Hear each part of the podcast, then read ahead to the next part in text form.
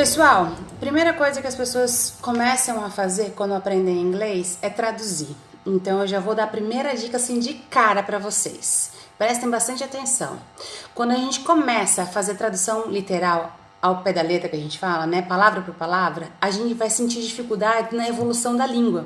Então é muito importante que a gente saiba que no começo a gente precisa dar valor à expressão como um todo, a um texto como um todo, a um parágrafo, a um contexto e não necessariamente palavra por palavra.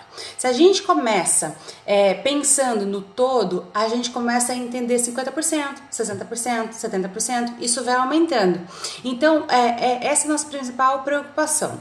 Posso procurar no dicionário? Deve, mas a gente tem que fazer com cautela. De uma frase, vamos supor, de cinco palavras, procura uma no dicionário. De uma frase de é, ou de um parágrafo inteiro, procura duas palavras e vai mantendo uma média pequena de procurar as palavras no dicionário, mas que você entenda o todo. Então procure material que seja autêntico, mas que esteja próximo do seu nível ou próximo do seu vocabulário, para que você também se sinta confiante em fazer esse exercício.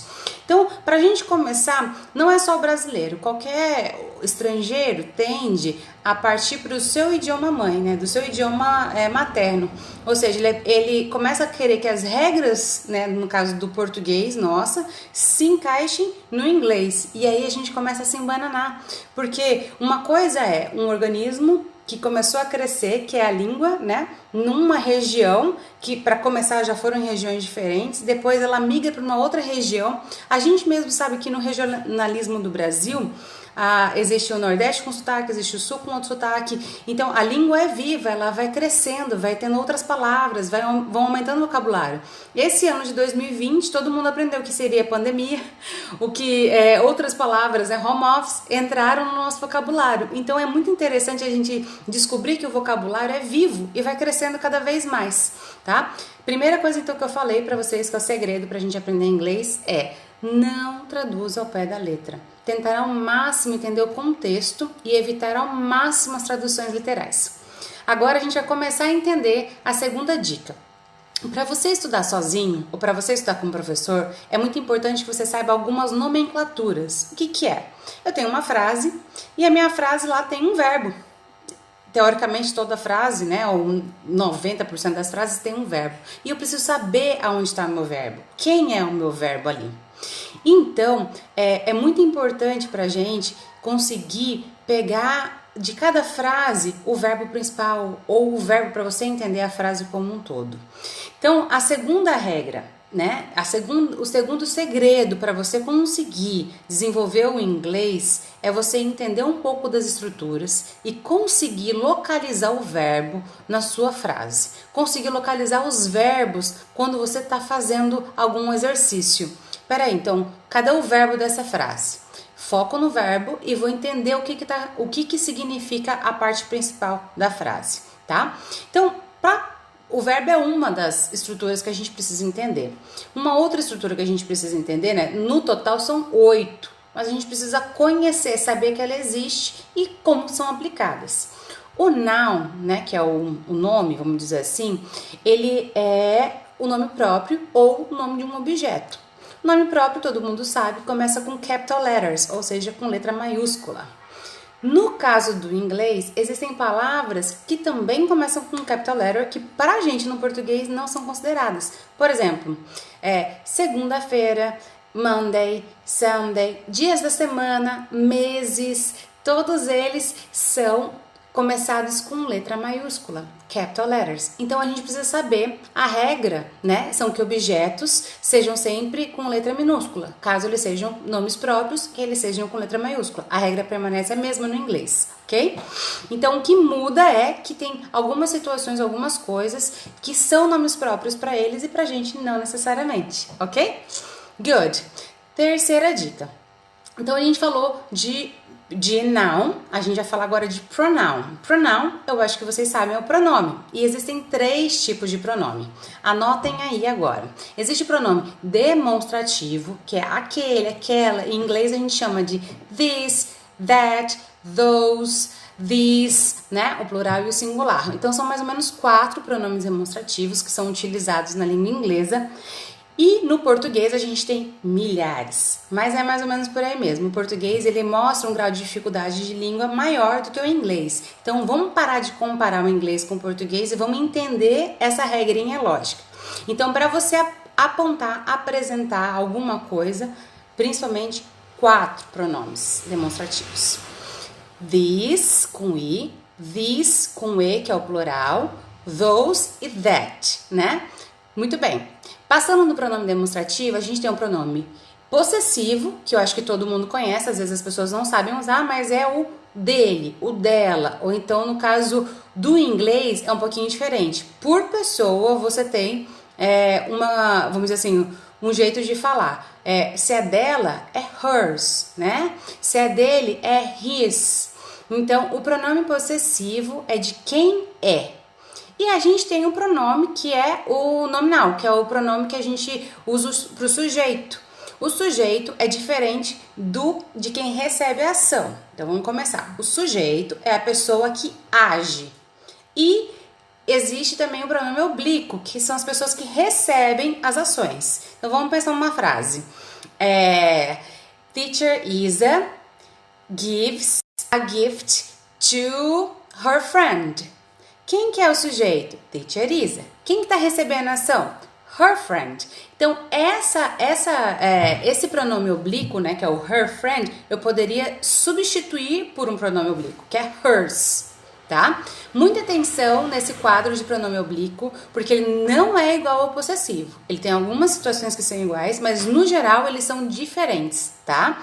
Então, que você, é, quando você for estudar, procura entender as estruturas e, e procura entender quais são os pronomes. Os pronomes eles vão ser o seu sujeito. Esses pronomes precisam estar na ponta da língua.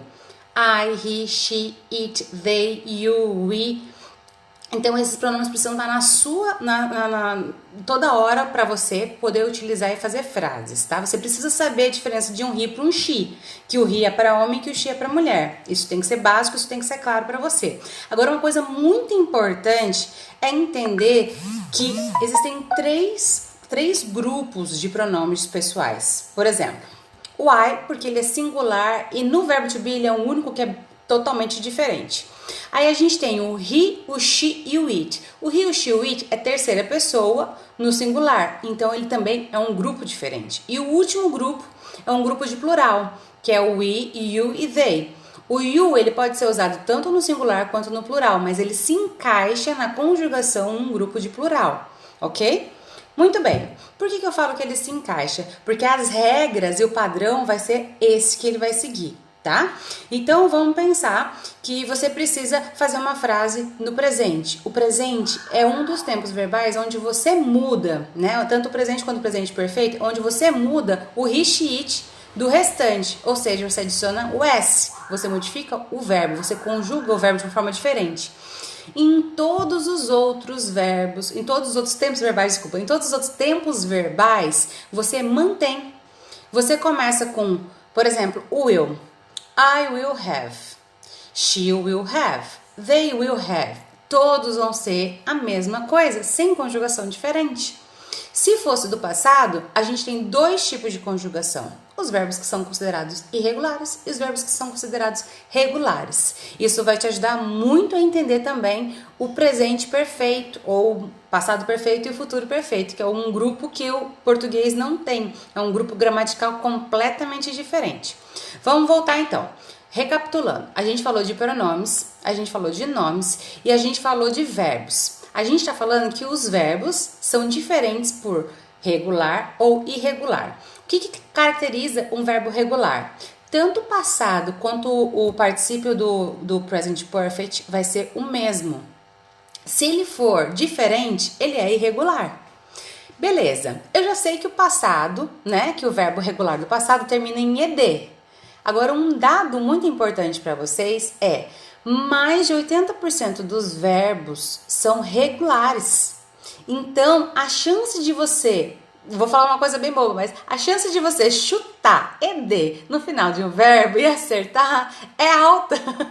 Então, a gente pode começar por aí. Vamos começar pensando que se 80% dos verbos são regulares, 80% dos verbos terminam em ed. Então, na hora que for montar uma frase, No passado, lembre-se disso e coloca o verbo em ed. A não ser que você já, se, você já saiba uma lista de verbos irregulares que você já usa, e aí você vai saber que aqueles ali são os irregulares mais comuns. Então, uma coisa que pode te ajudar muito a não errar nos verbos regulares e irregulares é ter uma lista de pelo menos 20 verbos irregulares e saber a forma regular e a forma irregular dele. Por exemplo, um dos mais famosos é o go. O go, né, o passado dele é o went.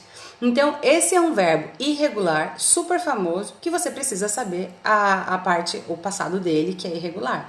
Existem outros, mas assim, na maioria você vai ver que ele é ED, principalmente nos de business. Nos, nos é, de business que eu falo, nos verbos que você utiliza em trabalho ou no local de trabalho, eles na maioria são regulares, então eles te ajudam bastante.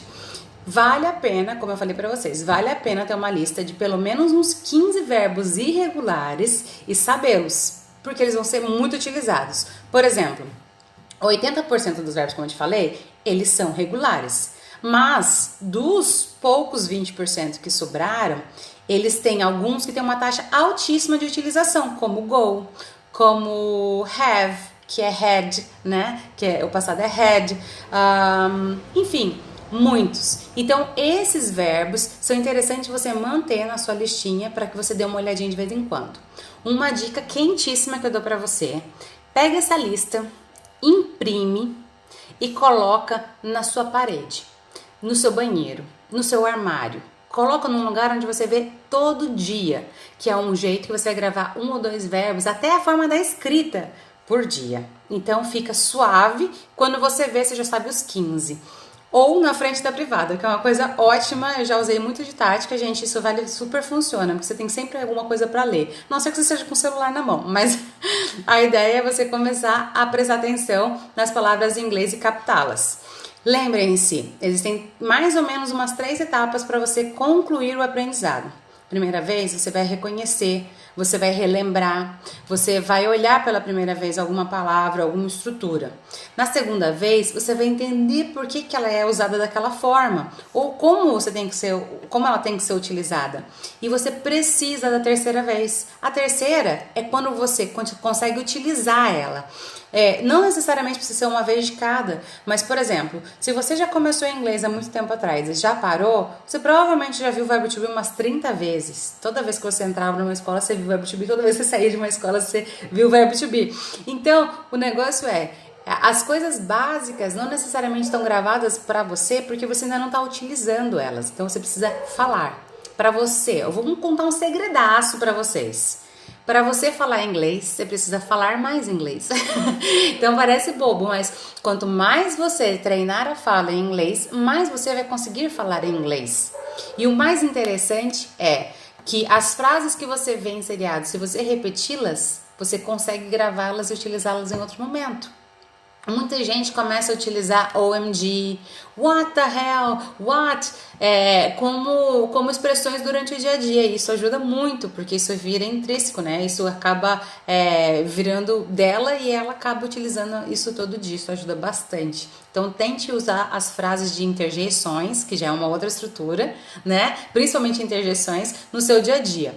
Mas não esqueça de tentar utilizar algumas outras é, situações, frases prontas, para que você grave elas, tá? Grave as estruturas e grave as frases. Hoje em dia, a gente não, não tá num formato de inglês tradicional, onde você leva sete anos para preparar uma pessoa para falar inglês. Hoje em dia a gente precisa que as coisas sejam mais rápidas e tudo isso foi estudado com muito tempo. Não foi de hoje que eu falei, ah, agora eu vou dar inglês online e eu sei o jeito que é mágico. Não, não é mágico. Primeiro, não é mágico. Segundo, não é de hoje que eu venho conversando sobre o inglês, que eu venho falando sobre é, as técnicas de aprendizagem, que eu venho falando de como a pessoa pode aprender melhor. Então, tudo isso junto, combinado, trouxe essas regras, esses segredos para vocês e que eu quero que vocês precisam aplicar isso.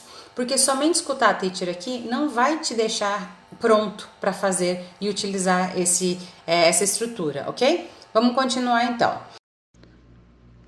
Aqui embaixo eu coloquei adjetivo e advérbio.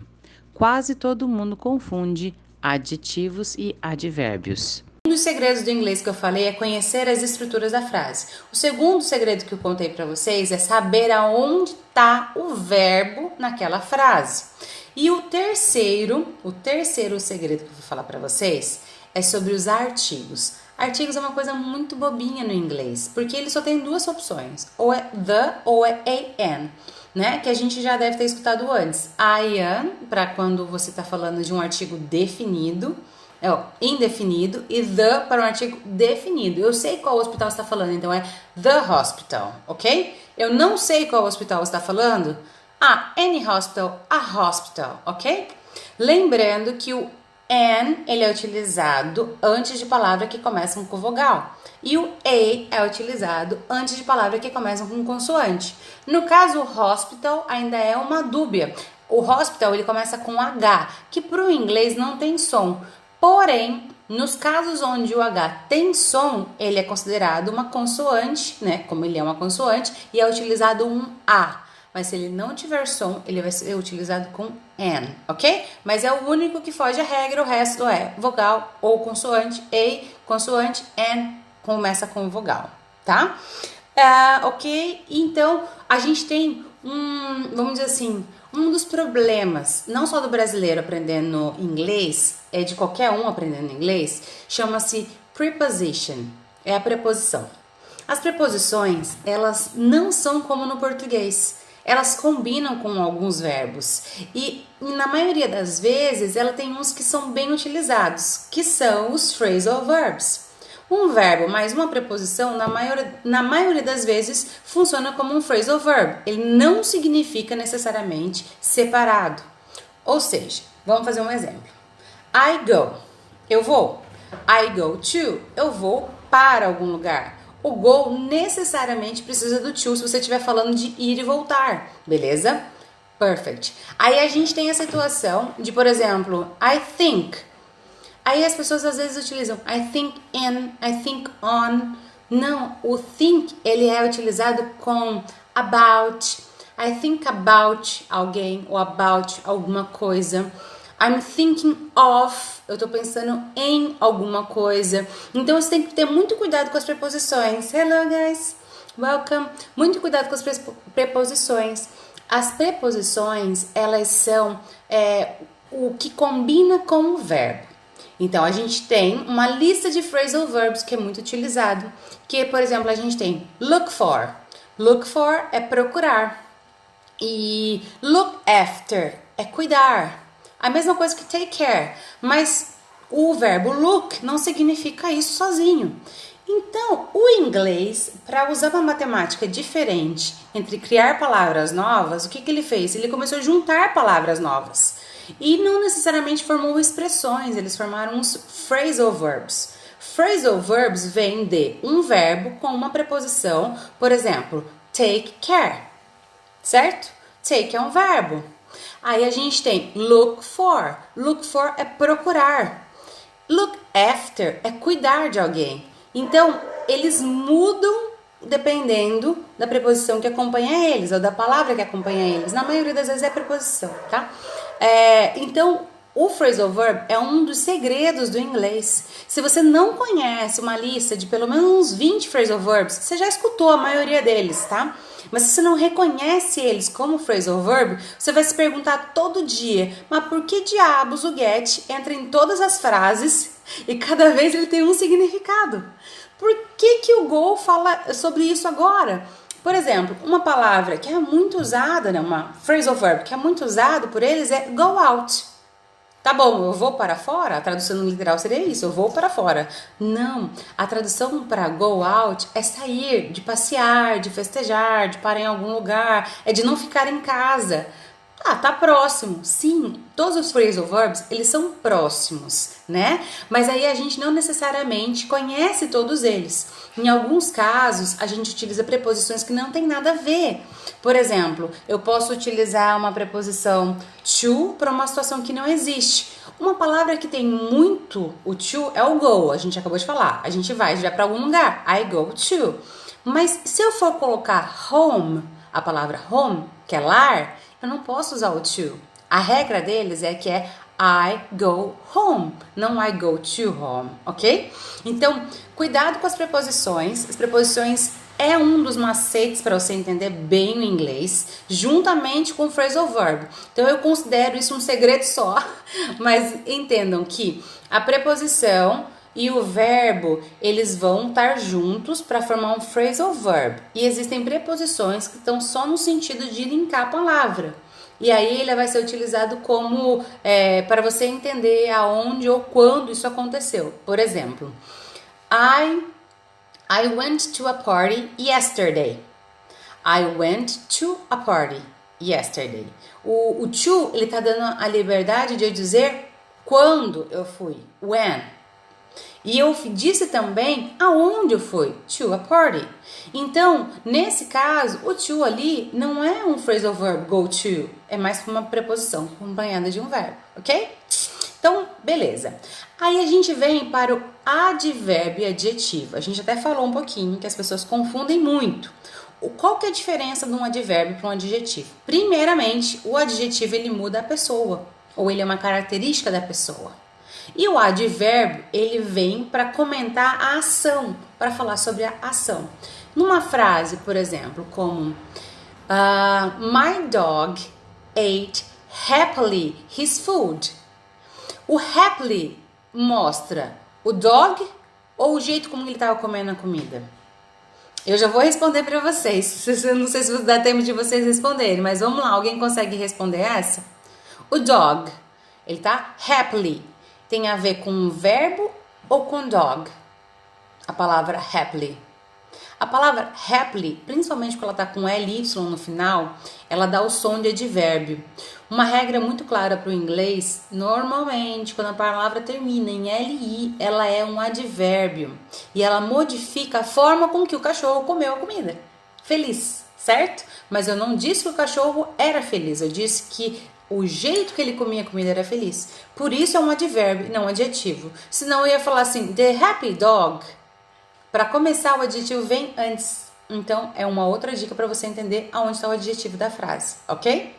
Então, the happy dog é diferente de he ate the, he ate the food happily.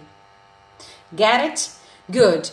Aí a gente tem as últimas duas coisas que faltam de estruturas para a gente entender, que é conjunction e interjunction. Então, conjunctions são as palavras que unem ou que contam um sentido duas frases separadas. Por exemplo, He is beautiful. His name is John. Duas frases simplérrimas. Quando você aprende a usar o and, but, você consegue juntar essa frase toda. In addition. E aí tem outros mais formais, mas os mais comuns é and, but, in addition, são os mais comuns. Então você pode utilizar. Uma frase é The guy was happy. E a outra frase é He is seven years old. Então o que, que eu tenho que falar? Eu tenho que falar The guy was happy and he was 70 years old. Eu só botei o and no meio. Eu não posso suprimir o sujeito, como a gente faz no português. Segredão aqui é não repetir, é não ocultar o sujeito que é ocultar o sujeito? Em português a gente fala estávamos na festa e tá correto. No inglês eu não falo assim. Eu tenho que falar I was at the party ou we were at the party. Eu tenho que colocar as pessoas naquela situação. Mesmo que eu tenha uma conjunction, mesmo que eu tenha uma junção de frases, eu preciso repetir pelo menos o pronome. Não precisa ser o nome da pessoa novamente, mas pelo menos o pronome. I, she, pelo menos o pronome eu preciso repetir para poder continuar a frase e botar outro verbo e tudo mais. Ok? E a interjunction, ela é simplesmente um Oh my God, what? What the hell? Ela, yeah, ela não tem um, ela não tem uma forma gramatical, ela é para você quando você assustou, quando você falou, ai meu Deus, ou enfim, qualquer uma dessas situações, é por isso que ela é utilizada, tá? Então, a interjunction é o que menos precisa te preocupar. Vamos voltar a recapitular para as coisas mais importantes para você aprender inglês. Primeiro, saber os pronomes, os pronomes pessoais. Você vai utilizar em praticamente todas as frases. O I, o he, she, it, quem que usa com que? O he é homem, o she é mulher e o it é para objetos e às vezes animais. Os animais ainda podem ser classificados como he ou she dependendo da família, dependendo da situação. You, we e they tem que estar na ponta da língua. O que, que é cada um? We é nós, they é eles. E you é você ou vocês, ok? Não se esqueça que o you tem duas, é o singular e o plural, ok? E aí a gente tem verbs, a gente precisa encontrar o verbo na frase. O verbo na frase vai fazer todo o sentido. Ele vai te mostrar o tempo, ele vai te mostrar como que tá, é, como é que tá acontecendo o contexto para que você entenda ou não a frase. Uma palavra que seja um adjetivo, um sujeito, você compreende se você entender o verbo e algumas coisas que estão na frase. O verbo é muito importante para saber o que está acontecendo na frase. Então, duas dicas para saber o verbo que eu vou te dar. Uma é 15 verbos irregulares. Saiba a conjugação de 15 verbos irregulares. E a segunda é: conheça os verbos para usar os principais, os mais importantes. Conheça 30 verbos e saiba o significado deles. E lembre-se: se ele é regular ou se ele é irregular, vai fazer diferença no passado e vai fazer diferença no presente perfeito, mas não faz a diferença no futuro. O futuro, a forma dele não muda. A forma dele é só acrescida do auxiliar will. O will tá na afirmativa, o will tá na negativa e o will tá na question. O que, que é? Como é que a gente faz a question mesmo? A gente coloca o auxiliar primeiro, a gente traz o auxiliar antes do verbo. Então a gente fala: Will you have dinner now? Certo? Se eu for trazer isso para o passado, eu tenho que mudar o verbo have para had, ok? Então não esqueça: Will you have dinner? E o passado seria I had dinner ou Did I have dinner? Aí eu já mexi com tudo. O passado, ele é o tempo verbal onde o auxiliar entra e o verbo perde a conjugação. Ele é o tempo verbal mais diferente, vamos dizer assim, do, do tradicional do inglês. Para é, quando a gente utiliza o passado, a gente precisa saber que na pergunta eu tenho o auxiliar did para usar e na pergunta o meu verbo não vai ser flexionado, ele vai ser no infinitivo. Diferente do, do futuro e diferente do presente. No presente, o auxiliar entra e também não flexiona o verbo, mas o auxiliar não entra nas afirmativas. E o will entra nas afirmativas, tanto nas interrogativas quanto nas negativas. Então não esqueça que o, entender como funciona o auxiliar em cada tempo verbal vai te ajudar muito mais do que saber a conjugação dos verbos irregulares. Então você precisa entender o que, que é prioridade para você procurar, ok? Então, vamos lá. É, segredo número um, a gente falou de achar o verbo. O segredo que a gente falou de entender os artigos. Nem toda palavra precisa de artigo definido. O the, as pessoas usam para tudo. Uh, the pool, the bar. Mas se eu não sei qual que é, se não foi mencionado anteriormente, ele não vai ter sentido para mim como um artigo definido, ok? E aí eu posso usar o a ou an, que é o artigo indefinido que eu utilizo frente a uma palavra que começa com vogal ou frente a uma palavra que começa com consoante. Então, para juntar tudo isso, todas essas informações, todos esses segredos, eu fiz um material, coloquei lá no Linktree. O Linktree está dentro da minha bio, então você vai lá no Instagram, me segue e procura lá onde que está escrito link. É um link azulzinho, você vai clicar lá e vai ter lá material do dia 16 do 12. Ali estão os principais pontos, as principais palavras que eu utilizei aqui para fazer essa live de hoje. É para te ajudar a continuar esse estudo, para saber por onde começar. Eu espero que vocês mandem sim muitas perguntas aqui embaixo, muitas dúvidas. Eu vou até voltar aqui que eu vi. Ah, obrigada, o Severino até ajudou. Um verbo mais uma preposição ou uma partícula transforma o phrasal verb. É isso aí, não precisa ser necessariamente uma preposição. Ai, que linda! Cleide falou que a filha dela ama o inglês. Amar o inglês é muito importante para o seu desenvolvimento. E o seu desenvolvimento depende da sua motivação. Então, se você ama o inglês e você sabe por que, que você está fazendo inglês, você consegue deslanchar no inglês. Senão, o seu progresso vai ser muito difícil, vai ser dificultado pela sua própria mente, que a gente chama de autossabotagem, que acho que todo mundo já deve ter ouvido, principalmente nos dias de hoje. Eu acho que o mais importante é a gente não esquecer que 2020 não acabou. 2020 pode ser um ano para a gente aprender muitas coisas ainda. e a gente pode começar sim com o inglês. Então, pessoal, vou resumir para vocês tudo que a gente falou aqui. Vamos começar. A gente tem oito estruturas para formar uma frase. Das oito estruturas, você já conhece a maioria delas, mas eu só vou lembrar alguns nomes, que é o nome próprio ou não, né? O pronome, que a gente usa para substituir tanto o sujeito quanto às vezes o predicado. O verbo, que é quem está fazendo a ação ou mostra o que está acontecendo, mostra quem a pessoa é ou a coisa é. O adjetivo e o advérbio, que um modifica o nome, que é o adjetivo, modifica a pessoa, e o advérbio modifica a forma como aquilo é feito, ou seja, modifica o verbo, ok? Depois a gente tem preposição e conjunção e interjeição.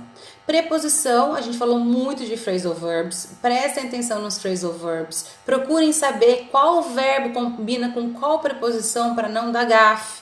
Eu não falo look on, eu falo look at. Eu não falo, por exemplo, é, tem várias preposições que as pessoas utilizam achando que ela está correta. Então prestem atenção em qual verbo combina com qual preposição. O mais fácil de você acertar é o go to. Nunca esqueça, o go precisa do to, na maioria das vezes. O go só não leva o to quando ele for home. Então, I go home e não I go to home, ok? E então, e a interjunction e conjunction, conjunction são palavras que você vai somar as frases, vai unir frases e formar um parágrafo. Então essas duas são uma etapa do intermediário para avançado. Mas se você está mais ou menos por ali, conjunction é o and, o but, é, são coisas que você vai unir uma frase a outra, tá? Contando sim ou contando ela de uma forma inversa.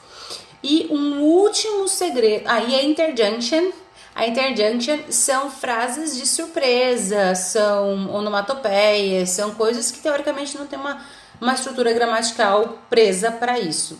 Mas tem algumas expressões que podem ser interjunction que já estão praticamente prontas, tipo oh my god, né? Que é OMG, enfim, tudo isso.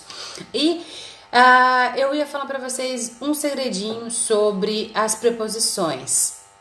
As, a gente já falou que as preposições combinam com alguns verbos, então prestem atenção, porque o mais importante às vezes não é só saber o verbo, é saber com o que, que ela combina, qual preposição combina, ok? É, você precisa entender que. Vou voltar aqui, peraí. Você precisa entender que para você formar uma pergunta é diferente de você montar uma frase na afirmativa e uma frase na negativa. A frase na negativa, primeiro, ela leva not, a frase na interrogativa ela tem uma inversão de locais na frase e a frase na afirmativa normalmente não tem auxiliar, ok? Isso é uma parte gramatical que você precisa ter com você. E um outro detalhe para você fazer perguntas é saber as WH questions ou question words, como são conhecidas, que vocês já conhecem, mas alguns ainda não sabem diferenciá-las. A gente tem what, where, when, which, who, how, uh, whom, whose. Esses são mais avançados, mas os primeiros que eu falei são muito importantes de você saber agora, porque eles sozinhos são uma pergunta. What, então, é o mais importante, mas muita gente confunde where com when. Where é onde e when é quando, ok? Got it. Very good. E para você responder uma pergunta que foi feita, prepare e repare na estrutura. Se a pergunta foi feita com do, provavelmente a resposta vai ter do, a não ser que seja uma afirmativa, porque daí a gente não utiliza o auxiliar do numa afirmativa. Mas se ela for uma negativa, ela tem do, don't, no caso, ok? Se for uma questão de uma frase na interrogativa, o auxiliar vira a primeira palavra, ele fica do I have, do you have, enfim, assim que funciona. Então a gente precisa entender que nós temos poucos tempos verbais, que as conjugações acontecem muito simples no futuro, muito simples no presente, onde a gente diferencia he, e it do restante, e no passado só tem que se preocupar com se o verbo é regular ou irregular, não necessariamente com o sujeito, porque qualquer pessoa o verbo mantém-se o mesmo. No futuro a mesma coisa, qualquer pessoa o verbo mantém-se o mesmo, o eu mais o verbo, o eu mais o verbo no futuro, ok? Então, Resumindo os tempos gramaticais, falei um monte de segredo nessa live. Eu espero que vocês curtam bastante. Espero que vocês tenham anotado bastante coisa. É, é quase, foi quase uma hora de eu explicando para vocês todos esses detalhes, mas o mais importante é que você consiga aplicá-los, tentar entender aquilo que eu tô falando. Se você já entendeu, se você já tinha tido aulas de inglês antes, isso foi fácil para você assimilar. Great, continue estudando diariamente, porque é a rotina que vai te fazer virar fluente, ou saber se comunicar. Se você não começou a estudar inglês, vá lá na bio ou se você ainda está estudando inglês, vai lá na bio e marca no Linktree, cadastre-se, ganhe o material, receba esse material que eu fiz para aulas de hoje para você treinar depois. Receba o material de como dominar o inglês. Você vai entender de uma, de uma forma para outra como é que você aprende, quais são as etapas do seu aprendizado, quais são as etapas da sua aprendizagem. É um processo. Então você precisa entender como você aprende. Eu dei a dica aqui, falei que são três etapas e que você precisa no final utilizar essas etapas, utilizar essa estrutura para ela ser gravada em você, para ela ficar fixa para você. Então não esqueçam que sempre que vocês aprenderem alguma coisa nova, é, tentem entender o porquê e depois utilizem o padrão. Acertem o padrão. Se você errar, não tem problema, você vai ter que tentar. Se você tentar, você vai ter a chance de acertar. Se você não tentar, você provavelmente vai perder esse conhecimento. E ninguém aqui tá para perder tempo. Então eu conto com vocês para tentar utilizar. Vai lá no Linktree, lá na minha bio, lá no meu perfil. Cadastre-se, não paga nada, receba o e-book. É, veja essa live novamente, anote os pontos. Essa live também vai para o YouTube, então daqui a pouquinho vai estar lá no YouTube para vocês. Aproveitem para anotar os segredos reais do inglês que vai te ajudar a falar. Não esqueçam que o mais importante de tudo é que se você quer falar inglês, fale mais inglês. É uma parece bobo, mas quanto mais você treinar a falar, melhor você fica. Se o cara lá no seriado falou, repete o que ele falou, repete no banheiro, repete no, na frente do espelho, a, faz uma metodologia para você repetir ele pelo menos umas três vezes em momentos diferentes da sua casa. Tenha sempre uma lista dos verbos principais irregular, irregulares principalmente, na frente da onde você passa toda hora, de uma porta, da porta da geladeira. Olha que legal que é ser. Tá lá os verbos irregulares, você passa na frente, você já olha e você vai gravar a grafia, vai gravar como como se utiliza e tudo mais. Pega algumas estruturas prontas, algumas frases prontas que são bastante utilizadas no seu meio, que você gostaria muito de entender o que, que ela é tenta entender ela, manda aqui para teacher, ah, teacher, o que significa essa frase? E coloca essas frases como modelo para você ter cinco frases toda semana na sua frente na onde você trabalha, na onde você vai, que é na, na, geladeira, no banheiro, no seu quarto, no seu armário. Isso vai ser muito importante para o seu desenvolvimento. É constância. Eu não sou a primeira professora a falar para você, eu não vou ser a última professora para falar para você. Se você não quer perder seu dinheiro, não quer perder seu tempo, você vai fazer isso todo dia.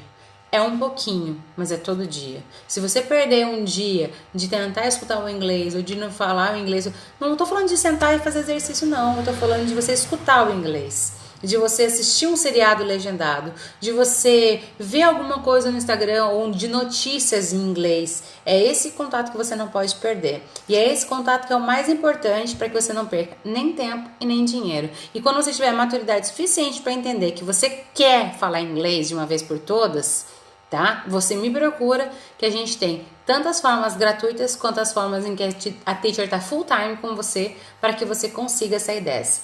Não é uma, nem duas, nem 30 pessoas que eu conheço que já começaram inglês e que não terminaram. Assim, 80% das pessoas que eu conheço que não falam inglês já fizeram inglês alguma vez na vida deles e não terminaram.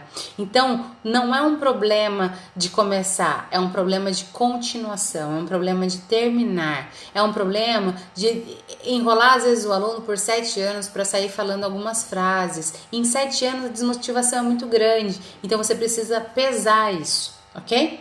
Quando você estiver pronto, foca, entra de cabeça. Você vai ter um, um, caminho muito mais curto do que as pessoas que ficam lá tentando falar inglês uma vez por semana, duas vezes por semana, se enganando, pagando e não concluindo nenhum tipo de informação no seu conhecimento, não conseguindo fixar nenhum tipo de informação nesse conhecimento, porque não é o método que está errado, não é o professor que está errado, é você que deveria estar tá olhando o inglês ou participando, a sua vida precisa estar tá envolvida com o inglês mais vezes, ok? Eu agradeço muitíssimo a todos que estiveram por aqui. Obrigada de coração, espero que tenham gostado, espero que eu tenha ajudado vocês. E aí eu vou botar por 24 horas aqui no IGTV e depois eu vou passá-la para o YouTube, que eu estou inaugurando o meu YouTube. Espero vocês lá também. See you, bye bye.